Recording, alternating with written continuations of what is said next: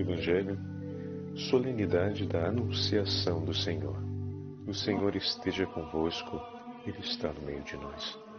Proclamação do Evangelho de Jesus Cristo segundo São Lucas. Glória a vós, Senhor.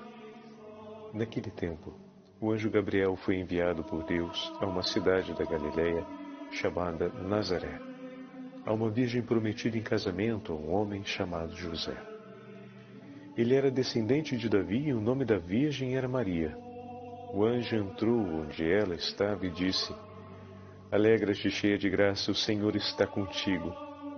Maria ficou perturbada com estas palavras e começou a pensar qual seria o significado da saudação. O anjo então lhe disse: Não tenhas medo, Maria, porque encontrastes graça diante de Deus.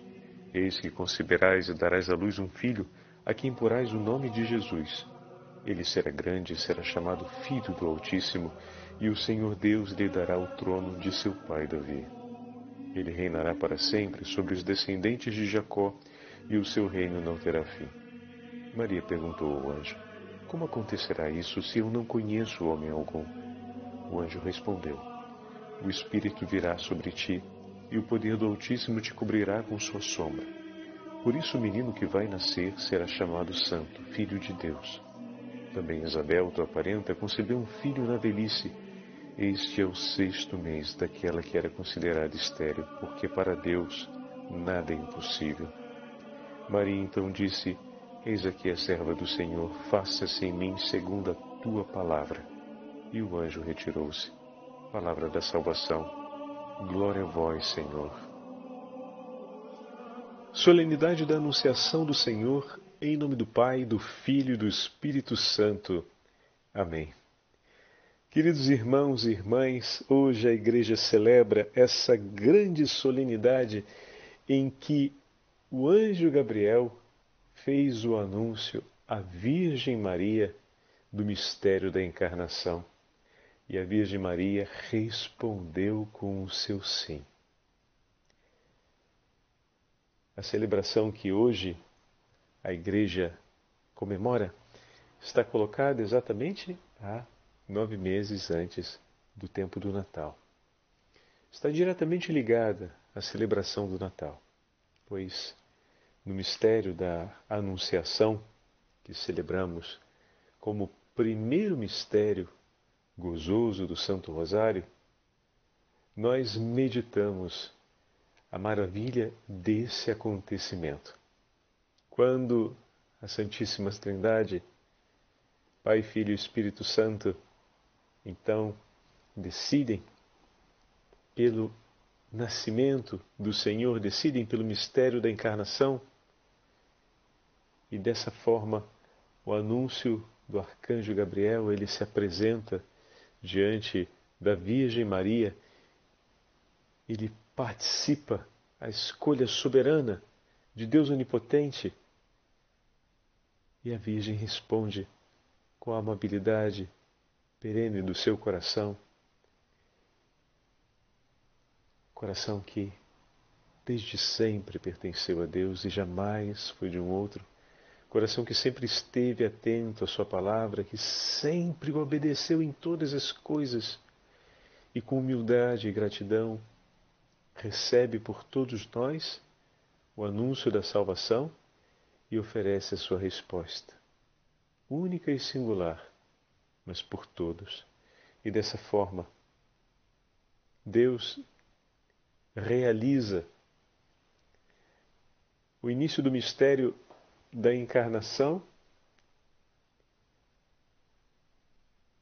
que será um dom e um tesouro em favor de toda a humanidade, de maneira que não se completa a salvação sem ter dentro dela a resposta da Virgem Maria.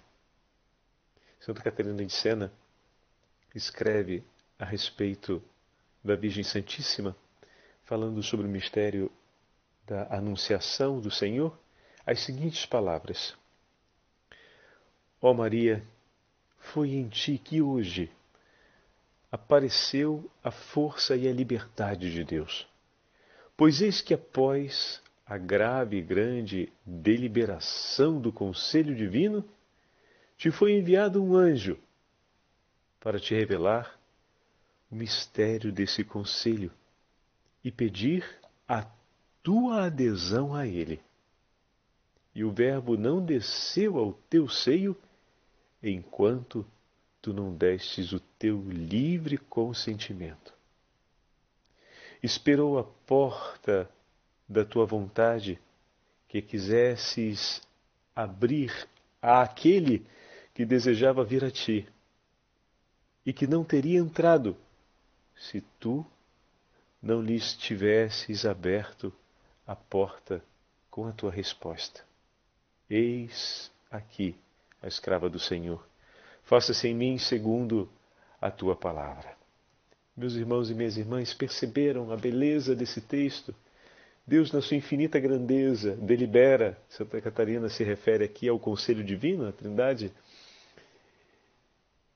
e não realiza aquilo que deliberaram sem antes ouvir o consentimento do coração da Virgem Maria. Que grande humildade! A soberania plena de Deus, Deus soberano, espera a resposta de amor da sua amada criatura, que ele cuidou com tanto carinho, que ele amou desde sempre. Enternecido amor de Deus, que se debruça para ouvir a resposta de sua criatura amada. E não quer proceder com sua vontade, sem ter participando dela a resposta daquela que tanto ama.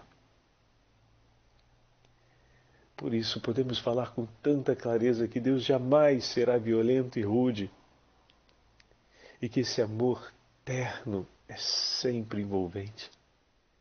Deus não quer realizar nada na nossa vida que não passe e não realizará nada na nossa vida que não passe por um explícito consentimento da nossa parte. Um Deus que nos ama tanto, que nos entregou, ainda há pouco celebramos a festa de São José e falávamos sobre isso, nos entregou o nome de seu filho De maneira que quando invocamos o nome de Jesus, o Senhor se faz presente ao nosso lado, prontamente. Não ignora o seu nome ressoando em nossos lábios. E Ele, o Senhor Onipotente, se faz presente, mas e quando Ele fala o nosso nome, quando Ele chama o nosso nome, onde nós estamos? Com que prontidão nos apresentamos? ao ouvir o nosso nome balbuciado nos lábios de Deus, ainda tememos e teimamos em nos esconder, como muitas vezes, como Adão já no livro da Gênesis se escondia ao ouvir os passos do Senhor, ao ouvir a voz do Senhor, não lhe respondia porque dele sentia tanto medo. Olhando hoje o exemplo da nossa soberana rainha, da nossa Mãe Santíssima, que com docilidade e amor se coloca ali, diante do anúncio do anjo, e lhe responde prontamente. Quando vem encontrada, alcançada pela visita do anjo, imediatamente lhe responde. Esse Senhor soberano que humildemente vai diante da sua filha tão amada e se coloca ali para dividir com ela o conhecimento, ou seja, aquilo que é íntimo, participa a ela e não quer realizar sem a sua adesão, sem a sua resposta. Meu irmão e minha irmã, o que que esse Senhor não tem e não deseja fazer na minha e na sua vida?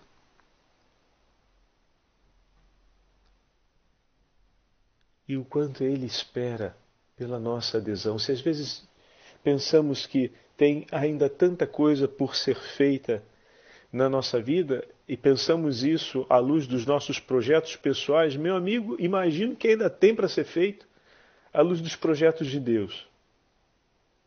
Porque a resposta da Virgem Maria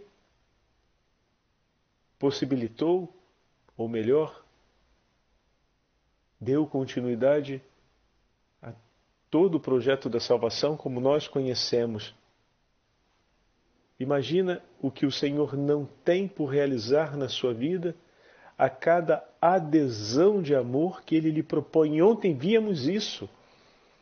Quantas vezes, por exemplo, uma situação de, de tentação, ouvimos essa, esse termo na, na meditação de ontem, não acontece como a ocasião para renovarmos a nossa fé, para renovarmos a nossa adesão, para outra vez confirmar o nosso sim, a nossa resposta ao Senhor, para que Ele possa fazer, para que Ele possa agir. Veja como Santa Catarina de Sena continua o texto que estamos ouvindo prova nítida de, da força e da liberdade da nossa vontade. Olha só que, que bonito. Prova nítida da força e da liberdade da nossa vontade.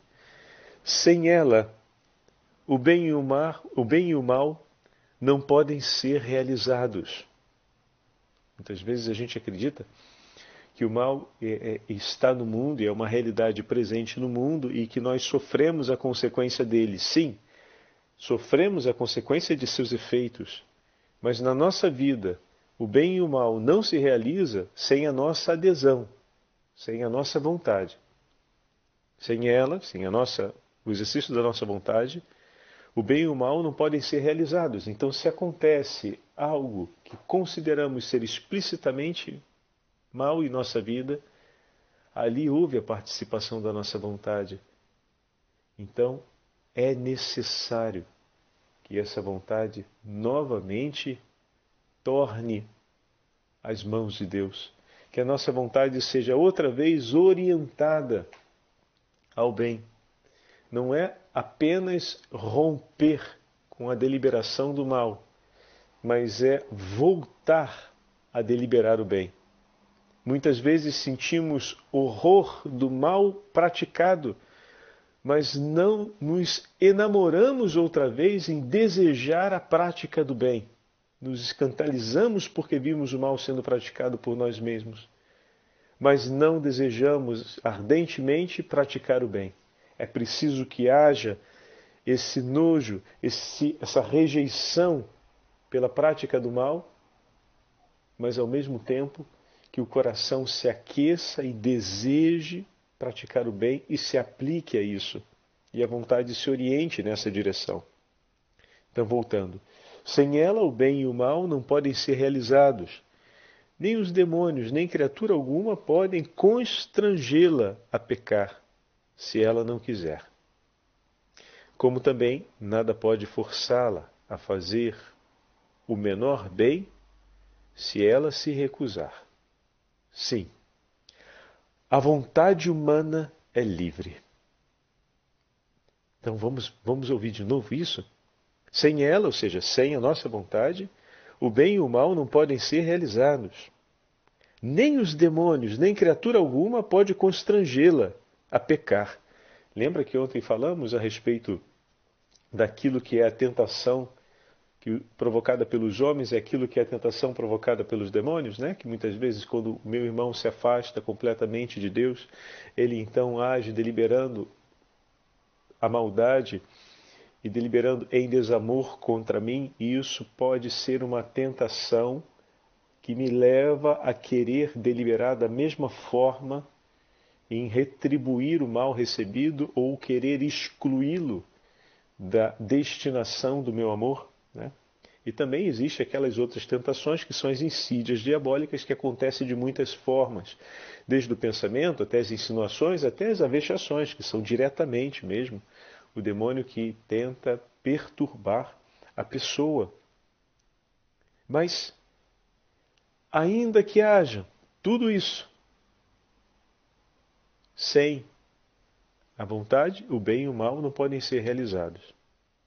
Nem o demônio, nem criatura alguma pode constrangê-la a pecar à vontade, né? Se ela não quiser. Por isso, Senhor, dai-nos uma vontade firme. Mas firme onde? Firme no desejo por ti. Dai-nos a graça de entregarmos e consagrarmos a nossa vontade a ti e orientá-la inteiramente, segundo as inspirações que o Senhor constantemente suscitará em nosso coração. Como também nada pode forçá-la à vontade a fazer o menor bem se ela se recusar. E nós vimos isso em relação ao testemunho daqueles que estavam ali, né? presentes na sinagoga, ou melhor, presentes junto do Senhor e que não tinham a menor intenção, a menor disposição de querer assumir e colocar em prática o bem e o ensinamento que era realizado pelo Senhor. Estavam ali, viam e acusavam o Senhor de estar agindo pelo príncipe dos demônios. Viam tudo, mas não queriam. Eram irremovíveis na hora de se deixar conduzir pelo bem que viam e professá-lo e proclamá-lo. Não se deixavam. Então, como diz Santa Catarina, deixa eu pegar aqui o texto de novo. Como diz Santa Catarina, também nada pode forçá-la a fazer o menor bem se ela não se, se ela se recusar.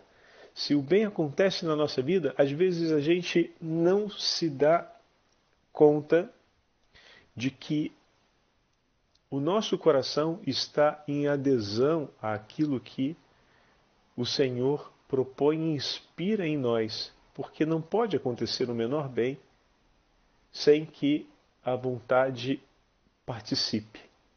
O que acontece muitas vezes é que a nossa vontade fica muito fraquinha e muito pouco orientada ao desejo do bem, mas ela ainda funciona assim.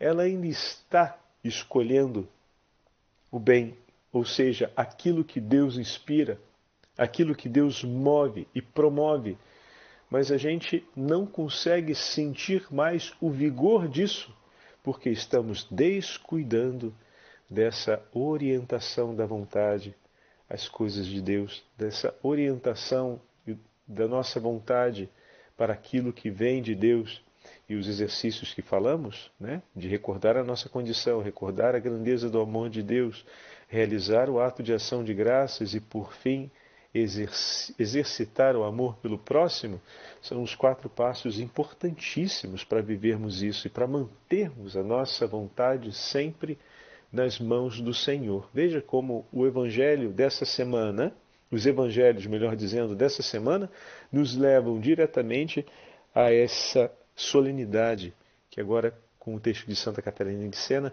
estamos podendo celebrar. Sim, a vontade humana é livre.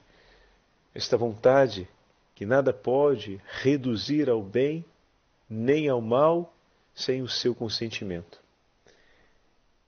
Ele bateu a porta da sua vontade, ó Mãe Santíssima, o Deus eterno. E se tu não tivesses querido abrir, Deus não teria encarnado em ti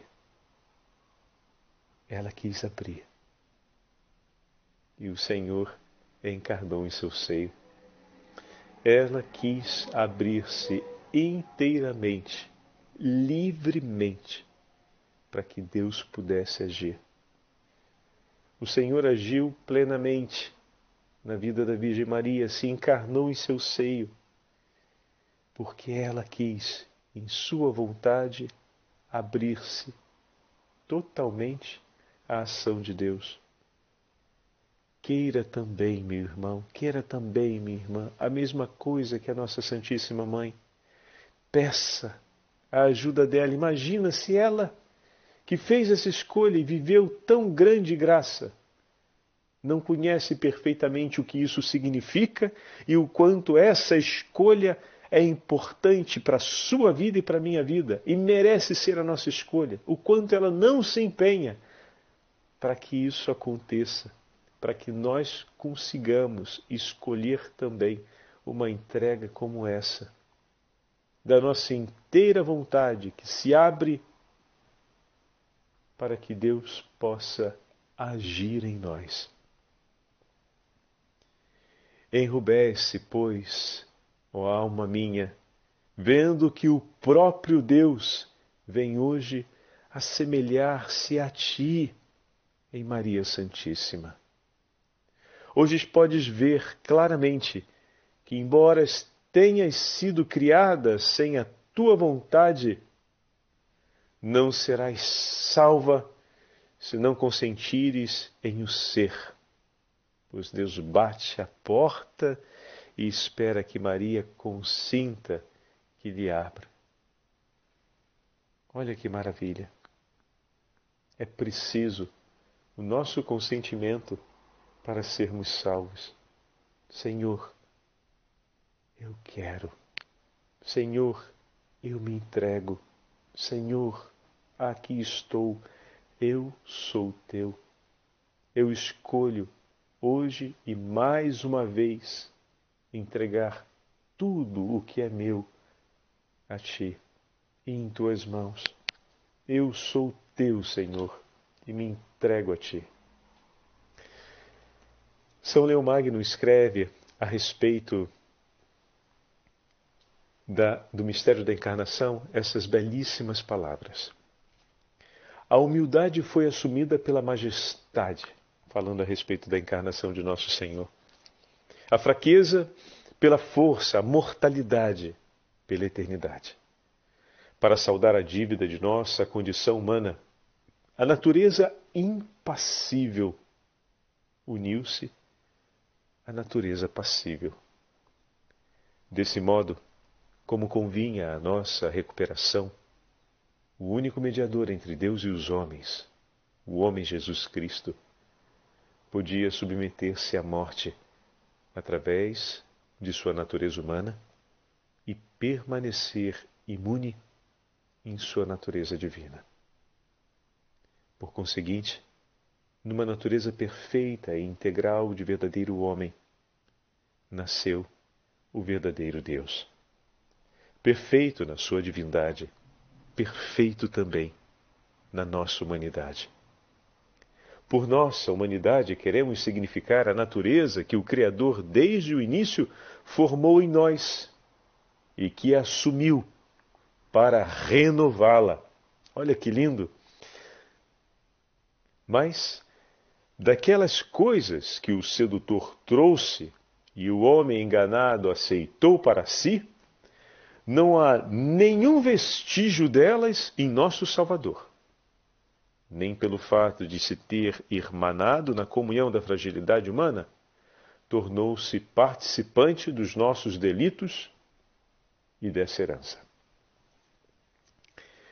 assumiu a condição de escravo, sem mancha de pecado, engrandecendo o humano sem diminuir o divino. Porque o aniquilamento pelo qual o invisível se tornou visível e o Criador de tudo quis ser um dos mortais, foi uma condescendência da sua infinita misericórdia, não uma falha do seu poder. Por conseguinte, aquele que, na sua condição divina, se fez homem, assumindo a condição de escravo, se fez homem. Entrou, portanto, o Filho de Deus neste mundo, tão pequeno, descendo do trono celeste, mas sem deixar a glória do Pai. É gerado e nasce de modo totalmente novo de modo novo, porque, sendo invisível em si mesmo, como Deus, torna-se visível como nós. Incompreensível, quis ser compreendido. Existindo antes dos tempos, começou agora a existir no templo. O Senhor do universo assumiu a condição de escravo envolvendo em sombras a imensidão de Sua majestade. O Deus impassível não recusou ser homem passível. O imortal submeteu-se as leis da morte. Aquele que é verdadeiro Deus é também verdadeiro homem. E nessa unidade nada há de falso, porque nele é perfeita, respectivamente, toda a humanidade do homem, como a grandeza de Deus. Nem Deus sofre mudança com esta condescendência da sua infinita misericórdia, o homem é destruído com sua elevação a tão alta dignidade. Cada natureza realiza, em comunhão com a outra, aquilo que lhe é próprio. O Verbo realiza o que é próprio do Verbo, e a carne realiza o que é próprio da carne. A natureza divina então resplandece nos milagres, a humana sucumbe nos sofrimentos. E como o Verbo não renuncia à igualdade da, da glória do Pai, também a carne não deixa a natureza de nossa raça. É um só e o mesmo. Não nos cansaremos de repetir: é verdadeiro Filho de Deus, é verdadeiro Filho do homem. É Deus, porque no princípio era o Verbo, e o Verbo está com Deus, e o Verbo era Deus. É homem, porque o Verbo se fez carne e habitou entre nós. Ó Virgem Maria, acolhi a palavra que Deus vos envia por meio do anjo e sereis mãe do Deus homem, e sereis aclamada bendita entre todas as mulheres da terra, pois porque dareis, na verdade, à luz um menino, e sereis sempre virgem, sereis virgem mãe. Meus irmãos e minhas irmãs, que belíssimo texto de São Leão Magno que nos ajuda a compreender com tanta clareza o mistério da encarnação e completa as palavras de Santa Catarina a respeito da liberdade e da resposta da Virgem Maria em favor e pela salvação de todos nós. Com de que modo a Virgem Maria participou do mistério da salvação? com a sua resposta, com a sua entrega nas mãos do Senhor, da sua inteira vontade. Eu queria convidar hoje vocês a concluirmos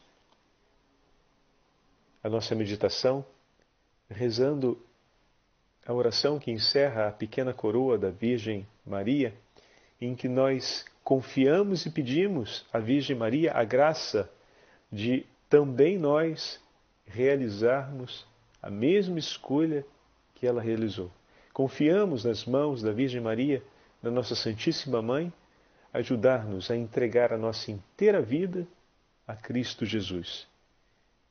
E assim nos consagramos a ela, como o Santo Padre hoje pede que toda a igreja faça, e nos consagramos a Cristo por ela. O nosso auxílio está no nome do Senhor, que fez o céu e a terra. Ave Maria, filha de Deus Pai. Ave Maria, mãe de Deus Filho. Ave Maria, esposa do Espírito Santo. Ave Maria, templo da Santíssima Trindade. Ave Maria, Senhora minha, meu bem, meu amor, rainha do meu coração, mãe, vida, doçura e esperança minha, meu coração, minha alma.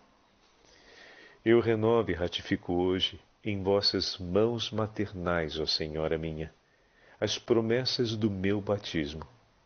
Renuncio para sempre a Satanás, às suas pompas e às suas obras, e dou-me inteiramente a Jesus Cristo, sabedoria encarnada, para o seguir levando a minha cruz todos os dias de minha vida e para lhe ser mais fiel do que até agora tenho sido. Ó soberana minha, ó Senhora minha, é perante o céu e a terra, perante os anjos e os santos, que renovo a minha escolha de vos ter por minha protetora, minha mãe, meu abrigo e meu refúgio, vivendo consagrado para sempre ao vosso serviço. Tudo o que é meu é vosso, ó minha soberana Rainha do céu e da terra, Virgem Santíssima. São vossos os meus pensamentos, minhas ações, meus afetos, meus bens, meu corpo, minha alma e todos os meus relacionamentos. Sendo eu propriedade vossa, zelai, ó incomparável Mãe, eu vos suplico, por aquilo que vos pertence. Lembrai-vos que vos pertenço e afastai de mim as ocasiões perigosas de pecado. Livrai-me de todo mal. Sustentai-me em minha fraqueza. Assisti-me em todos os momentos da minha vida e socorrei-me, Senhora, especialmente na hora de minha morte. Colocai-vos, ó Virgem fiel, como selo sobre o meu coração, para que em vós e por vós seja eu achado fiel a Deus. Concedei, ó Mãe de misericórdia, que me encontre no número dos que amais, ensinais, guiais, sustentais e protegeis como filhos. Fazei que por vosso amor eu despreze as consolações da terra e expire por aquelas celestes, até que, para a glória do Pai, por obra do Espírito Santo e por vossos méritos, me conforme a Jesus Cristo, vosso Filho. Amém. Ave Maria, cheia de graça, o Senhor é convosco. Bendita sois vós dentre as mulheres, e bendito é o fruto do vosso ventre, Jesus.